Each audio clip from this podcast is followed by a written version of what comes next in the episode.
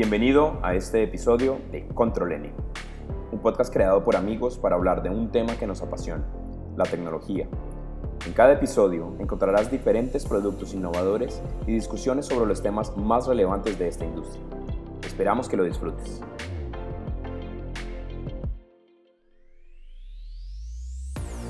Bueno, bienvenidos a todos, bienvenidos a una nueva ventana de Control N. Eh, hoy vamos a hablar del Google Pixelbook Go, del Motorola Razr 2019, de Theranos y de la compra de Fitbit por parte de Google.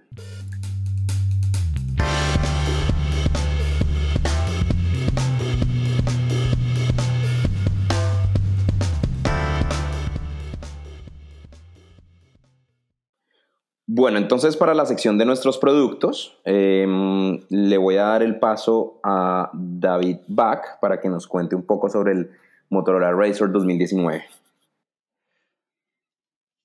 Bueno, hola a todos, gracias Juan.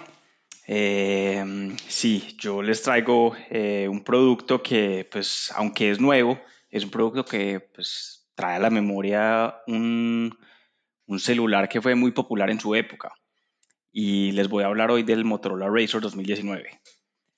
Eh, y pues eh, el mercado de los smartphones ahora está pues en un punto muy interesante donde los puntos de innovación por parte de las compañías pues no son tan obvios y donde la innovación incremental, que es decir, tener un procesador mejor que el de la versión pasada, tener una mejor cámara que el de la versión pasada, no es un factor de diferenciación entre los competidores. Todos los eh, smartphones hoy en día, la mayoría, se parecen, son, muy parecidos y es muy difícil decir que uno es mejor que otro, es más un tema como de preferencia.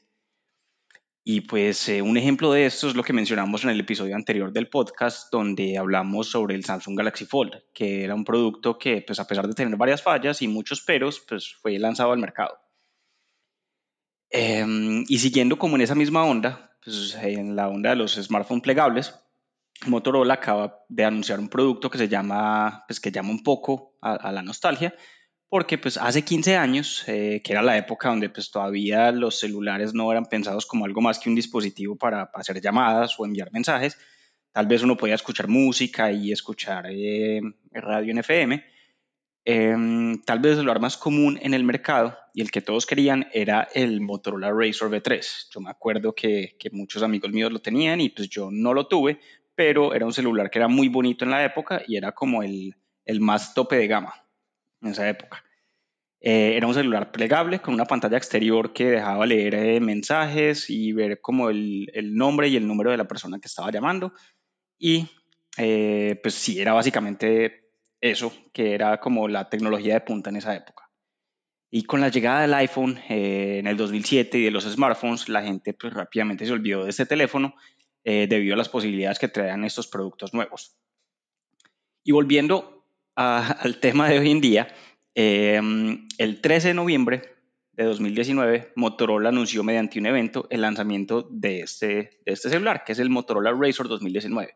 Es un smartphone que es eh, plegable con un diseño que recuerda a este, a este celular tan icónico de esta época, que era el B3, y que busca darle a Motorola la, popularidad que tuvo con la versión previa de este móvil. La fecha de lanzamiento fue anunciada para enero 9 de 2020 en Estados Unidos y luego va a ser lanzado en el Reino Unido y más adelante en Latinoamérica y Asia Pacífico. No han confirmado todavía las fechas. Este es un smartphone que pues, cuando está plegado tiene una pantalla exterior, una cámara de 16 megapíxeles y un lector de, un lector de huellas digitales. La pantalla exterior es de 2.7 pulgadas, una pantalla pues, relativamente pequeña y sirve para ver notificaciones de mensajes y llamadas, controlar música y para tomar selfies, ya que la cámara exterior que trae eh, queda posicionada en la parte frontal del smartphone cuando está plegado. Entonces permite tomar pues, selfies de alta calidad con 16 megapíxeles. Al abrirlo, el smartphone se convierte en un dispositivo con una pantalla OLED de 6.2 pulgadas, eh, que para tenerlo como referencia es 0.3 pulgadas más pequeña que la del iPhone más grande, que es el iPhone 11 Pro Max, que tiene 6.5 pulgadas. Entonces es un poquito más pequeño cuando el celular está eh, como desdoblado al abrirlo. Eh, en cuanto a especificaciones, pues no es un celular que, que no, trae, no trae lo último en tecnología. o por lo menos no trae, no trae las especificaciones al tope. Es decir, viene con Android, eh, la versión 9.0 de Android, que es Pie. Y pues esto es una versión que salió el año pasado. En ese momento la última versión que ha salido es la 10. Eh, y por ahora no hay ningún anuncio de actualización o de compatibilidad con esta, con esta versión. Viene con un procesador Qualcomm Snapdragon 710 eh, para dar un poquito de contexto, eh, pues Qualcomm es una compañía de Estados Unidos que hace componentes electrónicos, entre ellos procesadores para smartphones. Eh, ofrecen, tienen como varias series, varias gamas, que van de las series 4, 6, 7 y 8. Y mientras más alto el número de esta serie, como más tope de gama es. al traer el procesador Qualcomm Snapdragon 710, esto quiere decir que no, no trae el procesador más avanzado, em, que en este momento es el 855 como referencia, que para ponerlo como en, comparación con el Samsung Galaxy Fold, que sí lo tiene, eh, queda un poco como, como inferior. Y eh, pues sí, trae un, procesador que es de, de, gama media alta. Trae una memoria interna de 128 GB gigas y 6 gigabytes de, memoria RAM. No trae slot de memoria. Em, trae una cámara, como dije anteriormente, de 16 megapíxeles y luego al estar abierto trae una cámara en la parte interna del celular de 5 megapíxeles que sirve para videollamadas.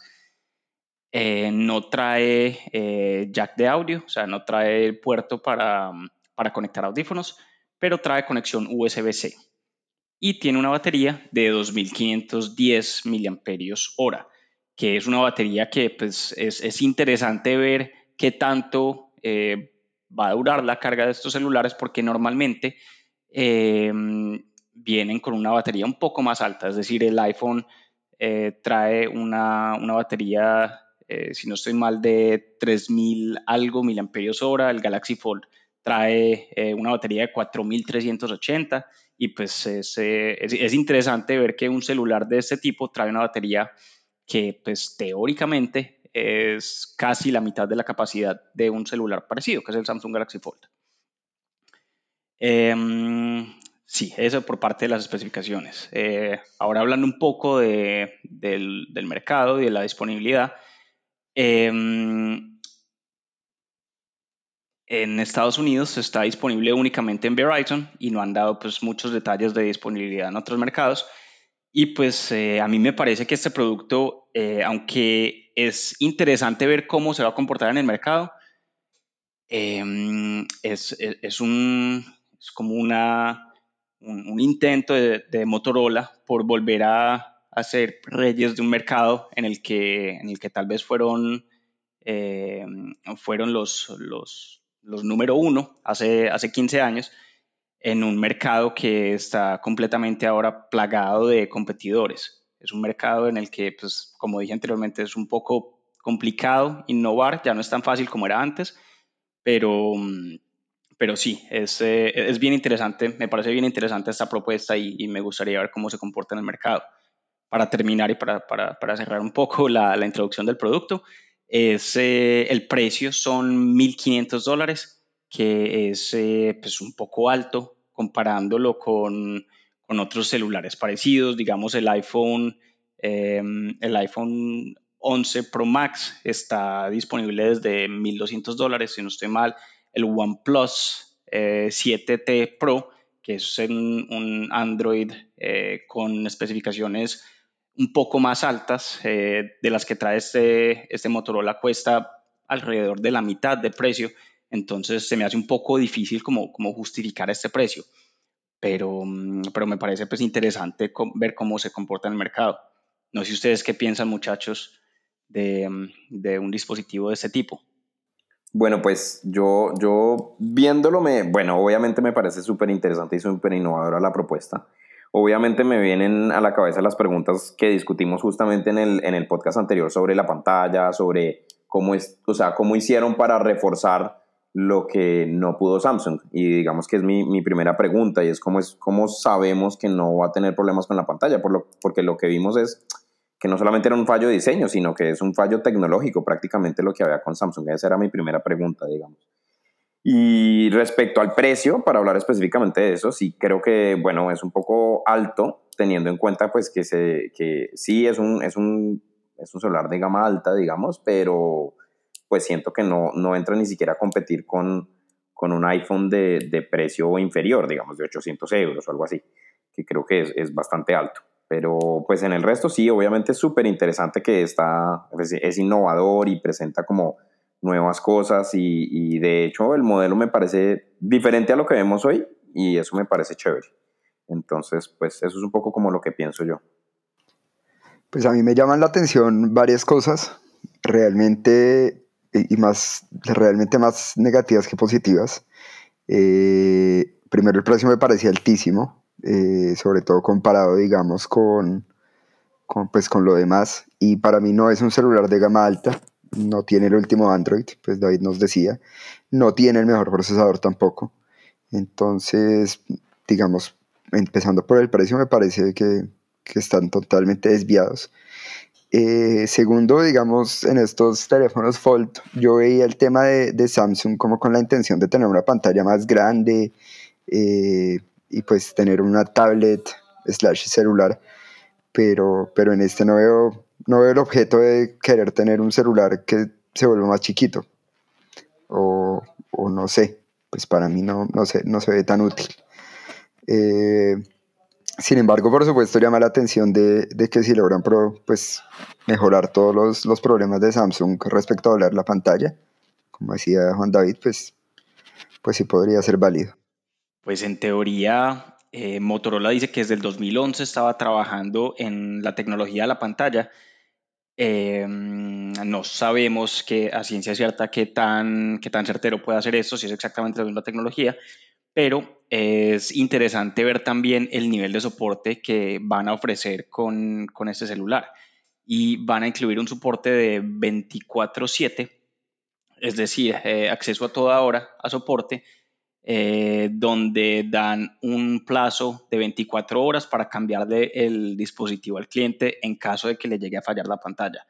Y si el defecto llega a ocurrir durante uso normal, sea, que no, no, vaya a ser que, que, el cliente lo haya hecho intencionalmente, sino que pues en, casualmente, como pasó con las pantallas de Samsung, eh, Motorola reemplazará el dispositivo completamente eh, gratis. Entonces es es eh, pues interesante ver, ver esto. Yo creo que eso es lo más valioso realmente. Pues donde, independiente de este producto, si, si Motorola logra hacer que funcione bien, pues, pues sí estaríamos como dando un paso al, pues, al frente al respecto. Y ya pues para que todos lo empiecen a copiar hacia lo que realmente se quiere o se espera de esto, ¿no? Eso, eso que usted dice, Alejo, es tal vez el punto más clave y es pues o sea, si lo logran, en realidad se da el salto que se está esperando respecto a este tema, respecto a las pantallas, digamos, eh, flexibles.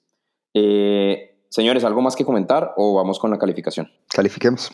Perfecto. Vamos. Bueno, precio. De 1 a, 10.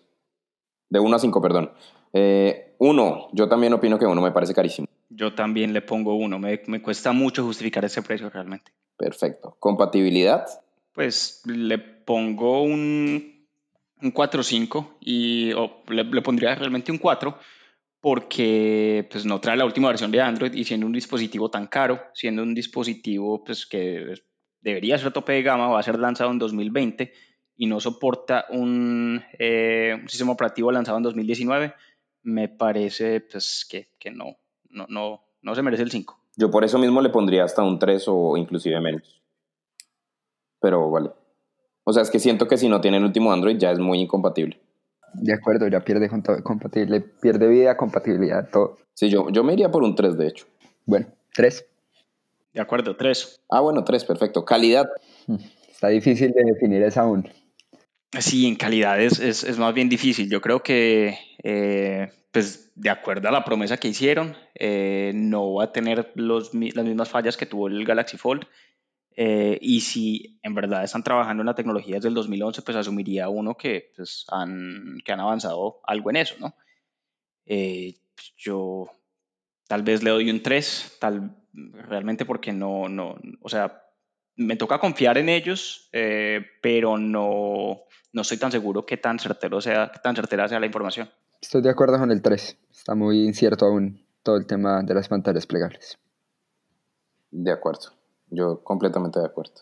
Y por último, nivel de innovación. 4. Yo considero que pues obviamente están intentando algo nuevo, pero no, no veo tampoco como el objeto de, de hacerlo de esta manera. Yo lo que creo es que han logrado ponernos en la mira el tema de las, de las pantallas flexibles y si lo logran es algo muy innovador, pero no siento, como decía un poco Alejo cuando, cuando, hacía, cuando se refería al tema de, de que Samsung lo quería para hacer una pantalla más grande, siento que ahí había un producto innovador, no solo una tecnología. Y también por eso me iría con un 4, porque a pesar de que es algo muy innovador a nivel tecnológico, siento que como producto me cuesta un poco.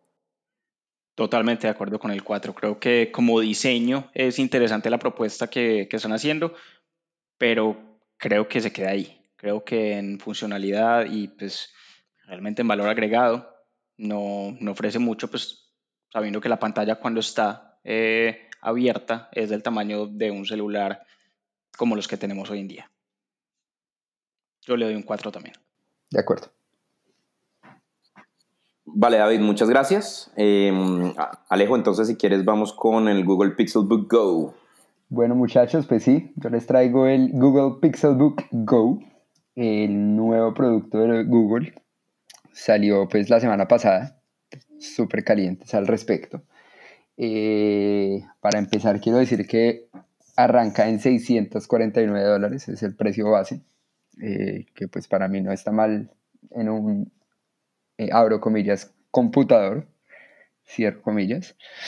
Eh, pues nada, este producto, pues como ustedes saben, ya Google viene sacando algunos, algunos computadores eh, como con su sistema operativo, que es el, el, el Chrome OS. esta versión arranca con procesador M3, hay una versión de i7, o sea que se supone que sería ya un computador decentemente gama alta. Eh, todas las versiones, las versiones básicas vienen con 8 de RAM, las altas vienen con 16 de RAM. Eh, la básica de este viene con 64 GB y la más dura viene con 256 GB. Eh, y pues tiene como todas las características de un computador normal, básico. Obviamente tiene sus puertos USB, batería pues hasta 12 horas dicen ellos, el display HD, todo el tema. y pues aquí lo que quiero poner en, consideración con ustedes y, para que lo discutamos un poco es qué tanto futuro le vemos a toda esta interfaz de, de Google y a todo este sistema operativo de Google. Eh, porque aquí están sacando un producto pues que a mi parecer es, es bonito, eh, exterior, exterior es muy bonito, eh, el teclado es bonito, el computador se ve bien, la pantalla pues es bien, eh, uno lee los temas de hardware y pues cumplen con todo lo básico de un, buen computador, eh, pero realmente estamos dispuestos a tener un computador solo de Google y, sin lo demás, sin Office, por ejemplo, eh, o sin otras cosas pues, pues que ya conocemos. Finalmente, todas estas aplicaciones de, Google es lo que podemos correr en, en, nuestro navegador, Google Chrome, pero, pero no es más. Entonces, por eso les traigo este producto a la mesa porque creo que Google está haciendo pues nuevamente otra apuesta con todo el tema de, computadores, entre comillas. Eh, y pues esta es la, más reciente y quería traerla para que la viéramos juntos. Pues bueno, a mí, a mí me parece un producto interesante, pero eh, a ver, primero lo primero, en, cuanto al precio me parece pues, que, es un, precio bien, no es un, no es un computador demasiado caro y em, me parece que es un computador pues, realmente para trabajo muy básico. Me atrevería a decir que yo personalmente, eh, cuando, cuando, cuando, eh, cuando empezaste a hablar, me, me, vino a la mente como un producto pensado para estudiantes, tal vez como, como para hacer trabajo colaborativo, para hacer documentos, para, para trabajar muy en la nube, ¿no? Em, pero eh, luego se me vino a la mente, pues, si uno está estudiando, digamos, ingeniería y necesita un, tal vez un programa de modelación 3D o tal vez programas de diseño un poco más avanzados, creo que un computador de este tipo eh, tal vez no le sería nada útil. Se necesita algo con un sistema operativo pues, distinto. Digamos, Windows es el que más compatibilidad tiene y, no sé, no sé cómo, cómo sería eso. Tal vez en el futuro, cuando, cuando tengamos una tecnología cloud tan avanzada en la que haya muy poquita latencia y podamos correr, digamos, programas de, de modelación 3D, como lo dije, eh, en la nube, tal vez en nuestro navegador en Google Chrome, tal vez un producto como este sea muy relevante para un público objetivo un poco más grande. Pero ahora, no sé, creo que es como para un trabajo, para trabajos tal vez muy básicos de oficina, eh, si no va a trabajar con la suite de Google, no sé. Claro que hay estudios que dicen que la gente en general usa el computador es para cosas básicas, ¿no? Eh, pues si bien hay personas especializadas en, diseño o programación, eh, pues más de la mitad de, los usuarios de un computador lo usa para actividades básicas. Sí, yo justamente quería meterme con ese comentario y, muy acorde a lo que acaba de comentar usted, Alejo, y es, a ver, lo básico igual cumple con muchas de las cosas que necesitamos hoy en día. Yo he tenido la oportunidad, pues por mi trabajo, de ver eh, el, el, Chrome OS utilizado en, a nivel de colegio con, y los niños utilizándolo en, en los portátiles que tienen ellos. Y funciona súper bien, porque tiene lo básico y con lo básico usted puede hacer un montón de cosas. Yo lo que creo es que, claro, tal vez para nosotros que, que nosotros tres hemos tenido que hacer simulaciones y un montón de cosas en la universidad, pues si fuéramos el usuario final de este, de este computador nosotros, tal vez nos quedaría un poco pequeño. Pero yo creo que si pensamos en otro público objetivo y si pensamos, y si pensamos un poco en ese público objetivo que, em, que casi que hemos ido armando cuando David y Alejandro hablaban de, de las tareas más básicas, yo creo que este portátil puede ser muy interesante. A mí me parece que el precio lo hace razonable, aunque considero que podrían competir un poco más en precio si es que este es el objetivo. Ahora, personalmente sí considero que el procesador, eh, el, más básico, es un poco pues, regular. Yo lo tuve alguna vez y, no me gustó mucho cómo se comportaba, pero creo que es, es, es, un buen computador, a mí, a mí me gusta mucho. Y personalmente creo que va un poco alineado con la estrategia que va tomando Google, ¿no? De, virtualizar más cosas. O sea, si ustedes se dan cuenta, Google Stadia es la virtualización y cuando lo que discutíamos un poco la vez pasada, cuando haya menos latencia y bueno, todas estas cosas que es un poco lo que también decía David. Pero creo que va todo apuntando un poco a que todo va a estar en la nube y va Google muy de la mano con lo que ellos son. Creo que, que intentan no perder su, su, su personalidad, digamos, como Google o su estrategia mejor. Sí, está anunciado respecto a lo que decías que, que, el, que el, Google Stadia va a ser pues 100% compatible con, con, el Chrome OS, ¿no? Entonces, digamos, de base, si uno quisiera tener lo básico de Google eh, y, teniendo el Stadia en el futuro, pues este sería, digamos, el, el hardware donde Google se espera que uno lo opere, ¿no? Correcto. Bueno, si les parece, o no sé si tienen algo más que decir o vamos con las calificaciones. No, por mí podemos seguir con las calificaciones. De una. Perfecto. Precio. Yo de precio le pongo un 3.5. Mm, si bien me parece lo que tú decías que la versión básica es, es un poquito alta, el precio, eh, pues me parece normal para, para un producto con, con, esas especificaciones de hardware. Sí, yo, yo estaría entre el 3 y el 4 también. O sea, no me parece carísimo, eh, me parece un buen precio. Yo también le pondría entre un 3 y un 4, más inclinado hacia el 3, porque tampoco sé la durabilidad de estos productos. Normalmente cuando uno compra un computador, uno lo tiene, no sé, en promedio tal vez unos 3, 4 años. Eh, eh, veces, en, casos, hay otros casos en los que los tiene mucho más, más tiempo. No sé, al ser este computador eh, como para un uso más básico, qué tan obsoleto vaya a estar dentro de 5 años. Yo me iría por ahí con un 3. Es un punto válido, es un punto válido, pero no sé, yo le apunto un poco al 3.5 porque siento que son precios competitivos teniendo en cuenta la marca y la marca pesa, siento yo. De acuerdo. Vale, compatibilidad. Pues es difícil, ¿no? Solo es compatible con Google. Eh, claro que es open source, ¿no? O sea, técnicamente que es open source de Linux. Entonces, se supone que uno puede instalar también cosas de Linux, según tengo entendido. Pero, pero pues la compatibilidad es baja. Yo diría que dos.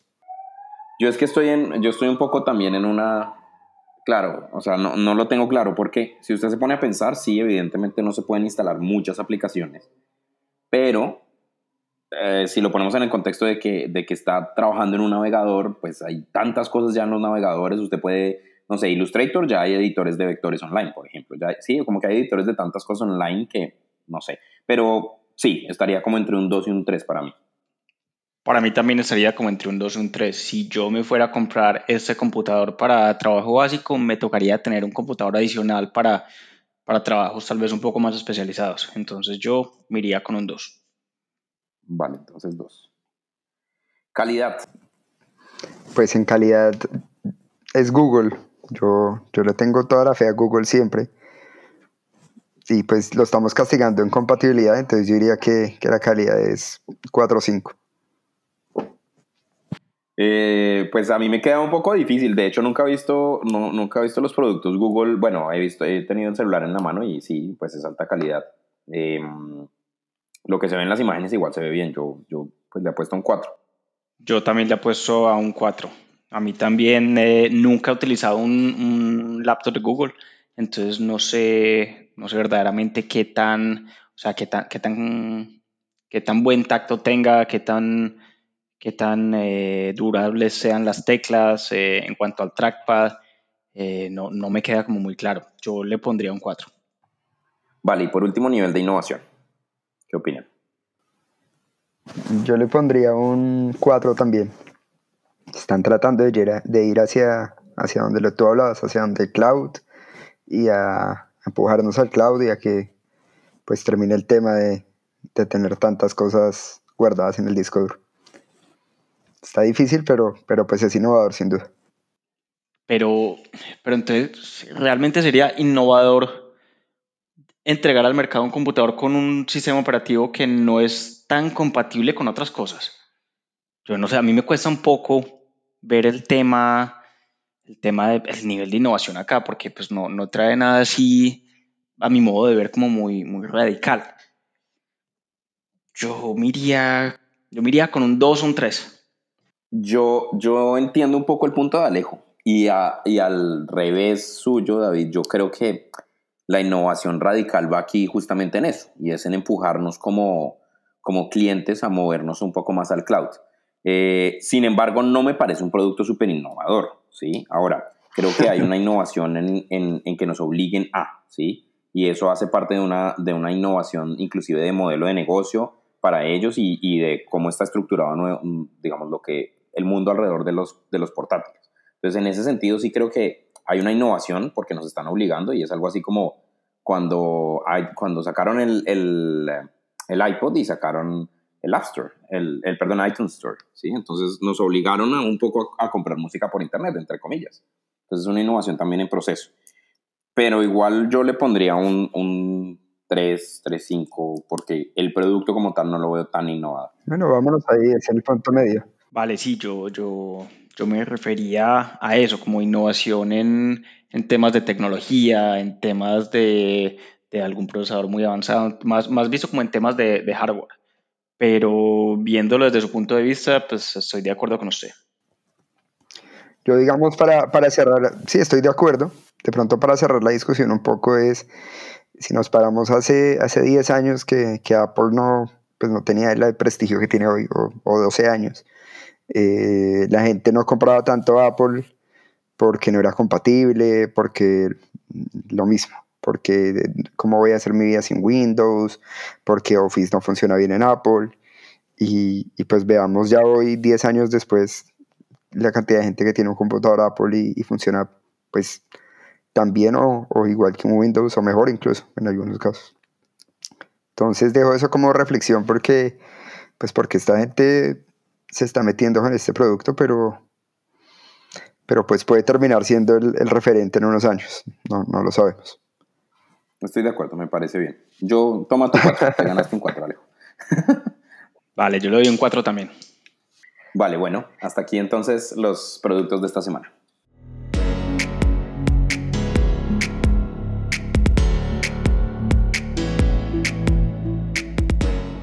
Vale, vamos a, empezar ahora pues con nuestra sección del fail y queremos como aclarar un poco que vamos a estar contando historias de, cosas que han fallado en, el campo de la innovación y la tecnología em, que no necesariamente tienen que ser recientes, eh, sino historias pues para que aprendamos todos un poco de qué ha fallado. Esta semana les traemos el caso de Theranos, que es una compañía que iba a revolucionar el mundo de la medicina. Fue una historia súper interesante en su momento porque básicamente fue una compañía que logró conseguir 600 millones de dólares en funding, tuvo una valoración de 9 billones de dólares y fue una compañía que pintaba ser muy exitosa. La creadora de la compañía se, se llama Elizabeth Holmes y ella, bueno, básicamente quería, tenía una ambición por ser millonaria y por crear una compañía que cambiara el mundo. Y entonces lo que hizo fue identificar un problema y es que las, la medición de, de, los exámenes de sangre, digamos, tomaba mucho tiempo, había que enviar los, los exámenes de los resultados a un lado y al otro y esto se demoraba demasiado y bueno, en fin. Ella se propuso que quería cambiar esto. Entonces, para cambiar esto, eh, creó la empresa básicamente y dentro de lo que el concepto que tenía de producto era que uno se podía pinchar el dedo, eh, insertaba unas gotas solamente, eh, muy poco contenido de su sangre, a, una, a un cartuchito, imagínense más o menos del tamaño de una, de una memoria SD, más o menos. Ahí iban las gotas y estas gotas iban directamente a una máquina que era más o menos del tamaño de un computador portátil en teoría y era ya capaz supuestamente de hacer hasta 280 y pico de exámenes de los que se hacen en, en los laboratorios hoy en día.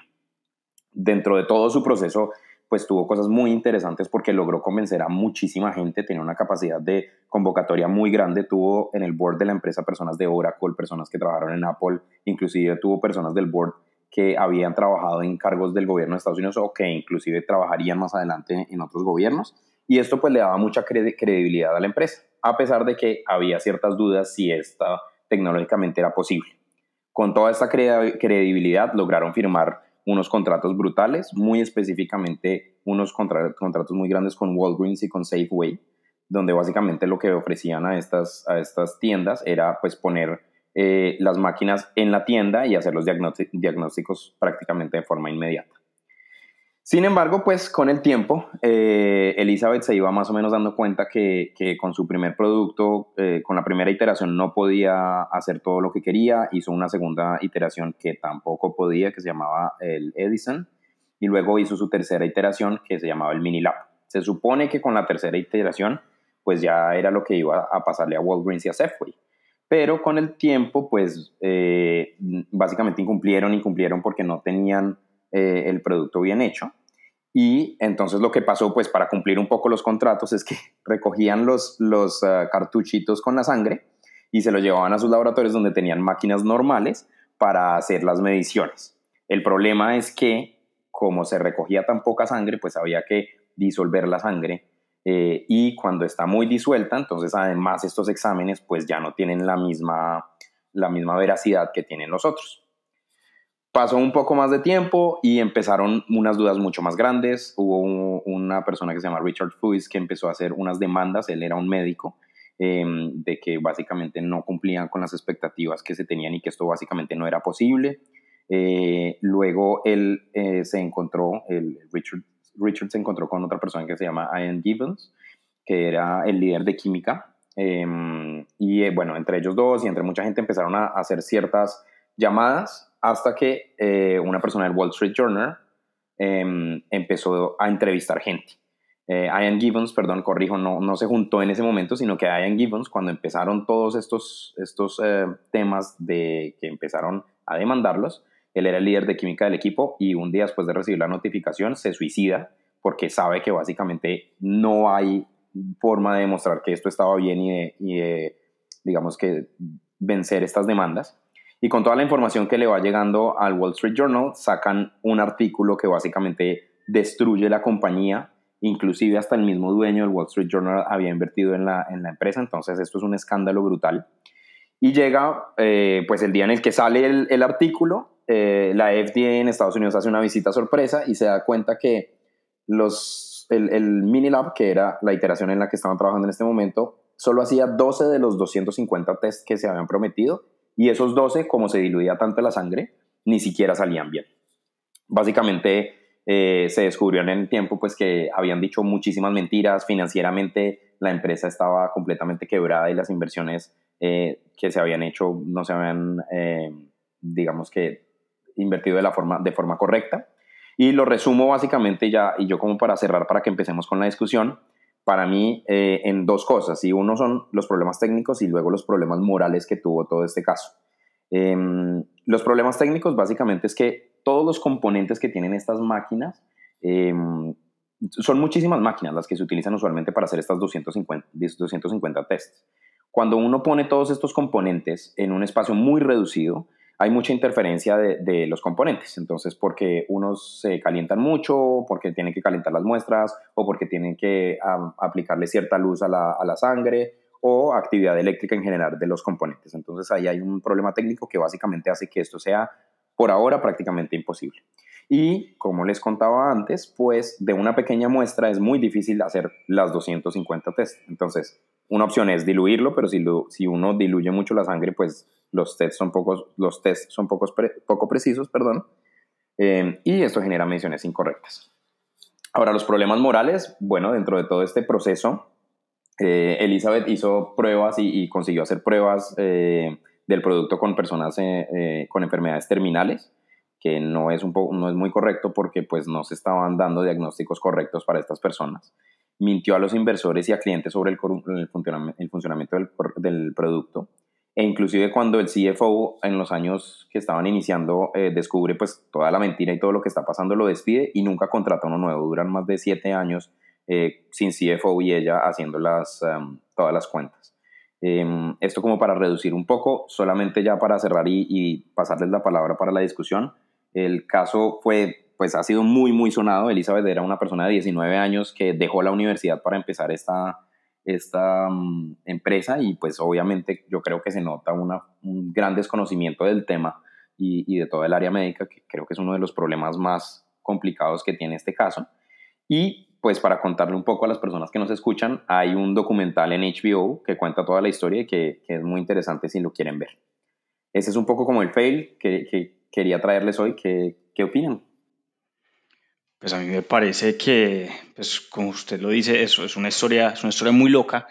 Es una historia que me parece increíble hasta qué punto puede llegar uno em, con una mentira tan grande y con una promesa tan grande por, por, por tener tanta influencia, porque es que tenía unos contactos a un nivel muy alto, o sea, llegó tan alto que, que pues, llegó a tener contactos con la presidencia de Estados Unidos. Tanto que yo estuve leyendo el caso y pues eh, Barack Obama la, nombró, em, la, nombró embajadora de las mujeres emprendedoras en, algún año en su gobernación, que, que pues era, era, era, una cosa pues impresionante, pero eh, a, mí, a mí lo que más, lo que más eh, me intriga es hasta qué punto quería llegar ella. O sea, ella sabía que estaba diciendo mentiras, ella sabía pues que, creería yo, que ella sabía que en algún momento pues la gente se iba a dar cuenta porque pues eh, una cosa era que le creyeran las historias y otra cosa era que cuando pues la compañía empezara a escalar sus operaciones, pues se, la, la forma, el modus operandi de los, de los exámenes pues iba a iba a volverse más transparente, ¿no? Porque pues la gente iba, iba a pedir pruebas tal vez en vivo de, de cómo se hacían los exámenes y todo. Y mi pregunta es, hombre, pues, ¿qué se imaginaba ella que iba a pasar? ¿Hasta qué punto? Porque, porque cuando llegó a una evaluación de 9 billones de dólares, pues no vendió y se fue.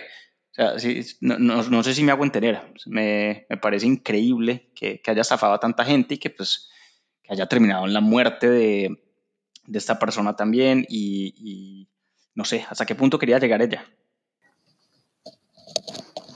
Pues por mi parte, sí, me pregunto lo mismo de, David. Es, una historia casi que surreal. Eh, pero yo, yo digamos, y, por mi experiencia en el trabajo en los últimos años, eh, quería hacer un poco una reflexión de lo que pasa en esta industria como de startups eh, y de fondos y de fondos, pues startups como corriendo las rondas, queriendo ser grandes, que quiero ser el unicornio, que quiero eh, pasar de una ronda C a una ronda A, pues estos, estas rondas de inversión son como, como para el que no sabe, eh, a uno valoran la empresa en un, en un valor eh, tienes un año para recoger los fondos que quieres, si lo logras vuelven y te valoran y tienes otro año para volver a recoger más plata y así sucesivamente hasta que esto se vuelve gigante. Entonces yo me imagino a esta, esta señora eh, viendo que, que, se le estaba creciendo eso eh, y básicamente la, la, reflexión es, yo siento que en este mundo de, de buscar inversionistas y de, las startups y las startups buscando inversionistas a costa de lo que sea para conseguir la plata y que su empresa sea valorada por más, eh, en cierto punto ya es una, ya es toda una mentira, ya no se vende ni el producto, ni, ni, ni lo que se está haciendo realmente, ni la operación, sino se vende es un pitch eh, donde uno trata de convencer a alguien eh, para seguir creciendo la valoración y algún día llegar a ser público eh, y pues vender las acciones o, que alguien lo compre, pero, pero pues sí, hasta qué punto, hasta qué punto el día de mañana Google se interesaba en esta empresa y la iba a comprar sin revisar que, que realmente no hubiera un producto detrás o un servicio. Entonces mi reflexión es esa, yo, yo siento que, que, todo este movimiento de startups eh, pues que ha nacido en los últimos años tiene un montón de mentiras que, que, que es difícil medir y difícil saber tanto del lado del, del, inversionista como de, de, todos los que son realmente ajenos a la empresa. Los únicos que saben la, la mentira completa son los que la están diciendo. Sí, yo estoy muy de acuerdo con eso que dice Alejo y, bueno, pues inclusive trabajando en el mundo de los startups eh, se da uno cuenta que pues que es un mundo en donde en realidad hay que engañar. Yo inclusive en mis clases de emprendimiento en la universidad tenía un profesor que tenía el dicho sell it before you make it. Y es como, ok, vamos a vender algo que ni siquiera hemos hecho. Y yo entiendo que así funciona hoy la industria, pero a mí todavía me cuesta un poco entenderla, la verdad. Eh, y, me cuesta un poco entender cómo una empresa puede llegar a una valoración tan alta sin tener unas, digamos que un producto funcional. Pero bueno, yo creo que es un poco de, de, de entender cómo se mueve. Estoy de acuerdo que es un problema más de la industria y yo creo que la respuesta a lo que decía David en un, en un inicio de hasta dónde es justamente lo que, lo que Alejandro comenta y es eh, pues hasta que lleguemos a ser unicornios o hasta que lleguemos a ser una IPO o, hasta que algo pase. Em, es una crítica interesante, de todas formas, pues recordemos que gracias a eso han nacido muchas empresas muy interesantes, pero que tienen una serie de comportamientos que a mí todavía me parecen un poco curiosos, entre comillas, eh, como por ejemplo, no sé, Amazon, que se demora 10 años en dar revenues. No éticos. Sí, exacto. A veces, a veces, a veces dejan de ser éticos, ¿de acuerdo? Esto no tiene, no tiene ningún sentido. Esto es no ético, es mentiras. Y es estafar a la gente, no tiene otro nombre. Sí, yo creo que una cosa, una cosa es decir, eh, es, es, vender un producto que uno todavía no tiene, pero haciéndole caer, al, haciéndole caer en cuenta al inversionista de que pues hombre, todavía no está, pero existe la posibilidad y están estos estudios que eh, de una u otra forma respaldan el posible futuro que pueda tener esto y otra cosa completamente distinta, es decir, vea los test que acabo de hacer con la máquina que yo hice. ¿No? Eso me parece, como, como, como le dice usted Alejo, pues una falta de ética increíble, o sea, realmente le está mintiendo en la cara a los inversionistas. Bueno, pues este era un poco el, el caso de esta semana. Eh, del, del fail en la historia. Entonces nos vamos con la siguiente sección.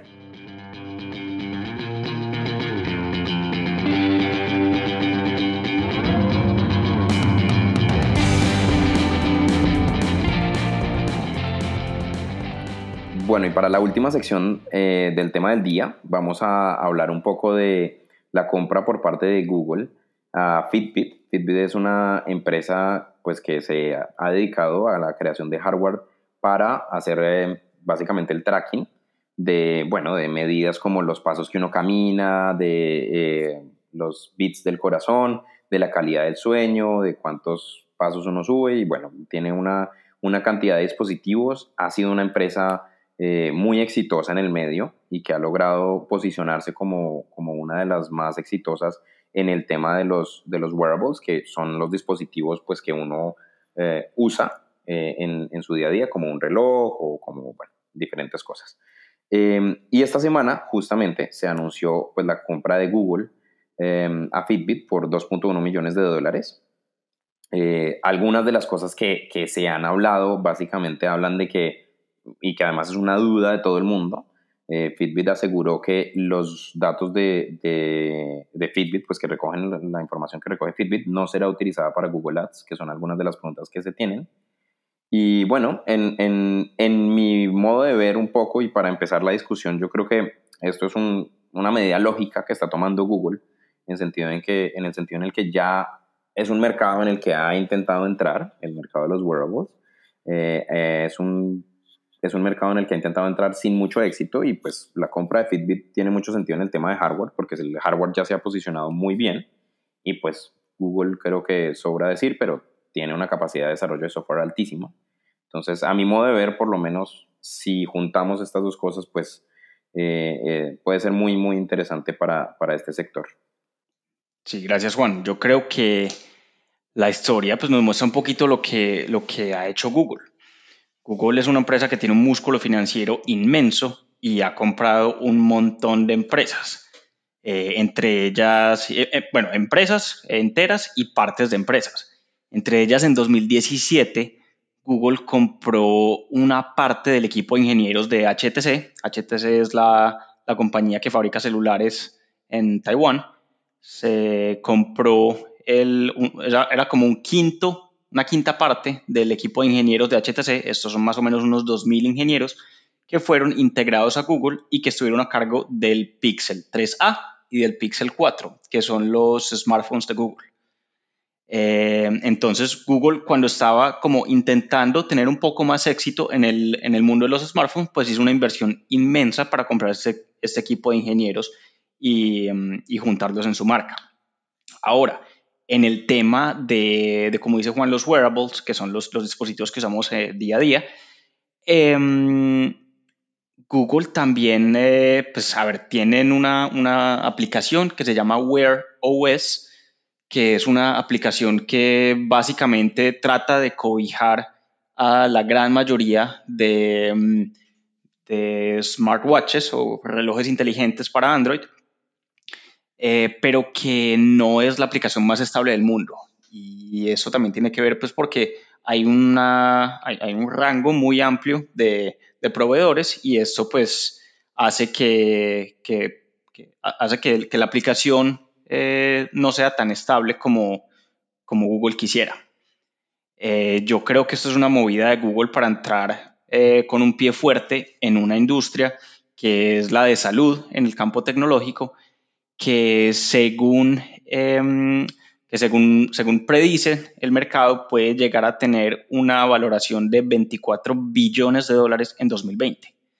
Y es una industria pues, que, que tiene, tiene un montón de, de potencial y creo que Google, como lo ha hecho en otras industrias, está tratando de asegurarse su entrada para, en este caso, no solamente hacer hardware, eh, perdón, no solamente hacer software para, para los relojes, como, este, como es este Wear OS, sino también llegar con una propuesta de hardware interesante. No, totalmente de acuerdo con el tema de, salud. Yo creo que ahí está la clave. Eh, Google hace esta compra es para tener, eh, estar en la industria de la salud, incluso, incluso y, y un poco a lo que hablaba Juan de los, de, los Google Ads. Eh, yo creo y se habla pues en la industria que Google está comprando datos de salud si bien no para, para utilizarlos a través de Google Ads, sí para saber, pues Google sabe todo de nosotros, pero para empezar a conocer también la salud de, de, pues, de todos nosotros. Entonces Google te está comprando datos de salud y, y, creo que toda esta tendencia de la tecnología y la salud juntas eh, se viene muy fuerte. Entonces yo creo que por ahí, por ahí va la cosa. A mí me gusta la compra. Yo siempre he sido fan de, de la marca Fitbit. Soy muy fan de Google. Entonces, pues ver que se junten y, ver qué puede hacer Google en, en, términos de software con, pues con lo que ya tiene de base a Fitbit me parece, me parece muy, muy interesante. Entonces, pues les deseo lo mejor, ojalá les vaya bien y, y ojalá no termine siendo algo como lo de Motorola, ¿no? Porque en cada compra de Google, yo recuerdo el tema de la compra de Motorola y, y empiezo a sufrir ahí un poco. Aunque eso también tuvo su, su, bueno, su tema de patentes detrás, pero, pero pues finalmente fue una empresa que Google no, no pudo explotar como, como quería eh, comercialmente. Sí, si mal no recuerdo, Google compró Motorola, luego eh, al ver que no pudo utilizar la tecnología que, que, tenía, por como usted dice, tema de patentes, luego se la pasó a Lenovo, si no estoy, ah, sí fue, mal no recuerdo. Se la vendió a Lenovo, pero la vendió por menos, pero se quedó con las patentes de Motorola, si, no, si no me expliqué. Entonces Google, Google lo que hizo, Google quería explotar la marca comercialmente y, y pues todos los desarrollos de Motorola eh, les fue mal porque no lograron vender el par de, dispositivos que sacaron pues exitosamente. Eh, y lo que hizo Google fue valorar las patentes de Motorola y hicieron un arreglo con Lenovo para que Lenovo recomprara solo la marca pero no las patentes. Pero solo salió mal a Google. Ahí Google pues ha sido una de las malas jugadas de Google que, que uno pues no, no espera eso de, de, Google, ¿no? Pero bueno, no, yo, yo le tengo fe a esto y, y a mí pues sí me gustan que, que las cosas que me gusten se junten. Entonces, pues me alegra la compra. Sí, pues es interesante ver hasta qué punto o, qué van a hacer con los dispositivos que existen en ese momento de Fitbit. Fitbit creo que tiene una base de usuarios relativamente grande, creo que estamos hablando de millones de usuarios, que pues acaba de lanzar eh, productos hace no mucho, hace creo que un par de meses, y pues son productos que los que los compraron esperan que los puedan usar durante, durante un buen periodo de tiempo. Entonces sería, es, interesante ver qué pasa con esos productos que existen en el portafolio actual de Fitbit y ver cómo se van a integrar en el ecosistema de Google y cómo, qué compatibilidad van a tener con los productos nuevos que salgan de ahora en adelante. Yo creo que ahí se abre, esa pregunta pues se abre pero no creo que vayan a adicionar demasiadas cosas a los productos ya existentes. Yo creo que esta alianza mira un poco más hacia el futuro. Obviamente me imagino yo que eh, el servicio técnico y todo esto de los productos anteriores pues ya correrán en nuevas manos, que igual sabemos que se llevarán a todo el equipo de los, de los actuales.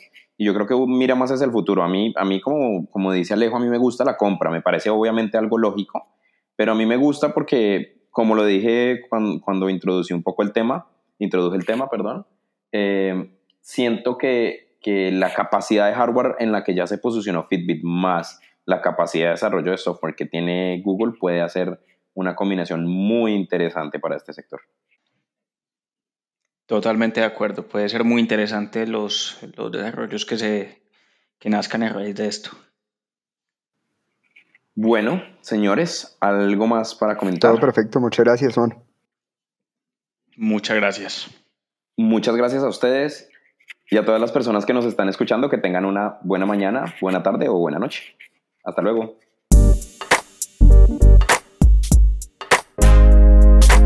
Muchas gracias por escucharnos y por estar con nosotros en Control N. Los esperamos en nuestro próximo episodio. Los invitamos a escribirnos si quieren que discutamos algún producto, si tienen alguna necesidad tecnológica o si tienen alguna pregunta o sugerencia. Recuerden que también nos pueden encontrar en nuestras redes sociales, Facebook, Instagram y Twitter como arroba controlnpodcast, es decir, CTRLN podcast, o visitar nuestra página web controlnpodcast.com, ctrlnpodcast.com.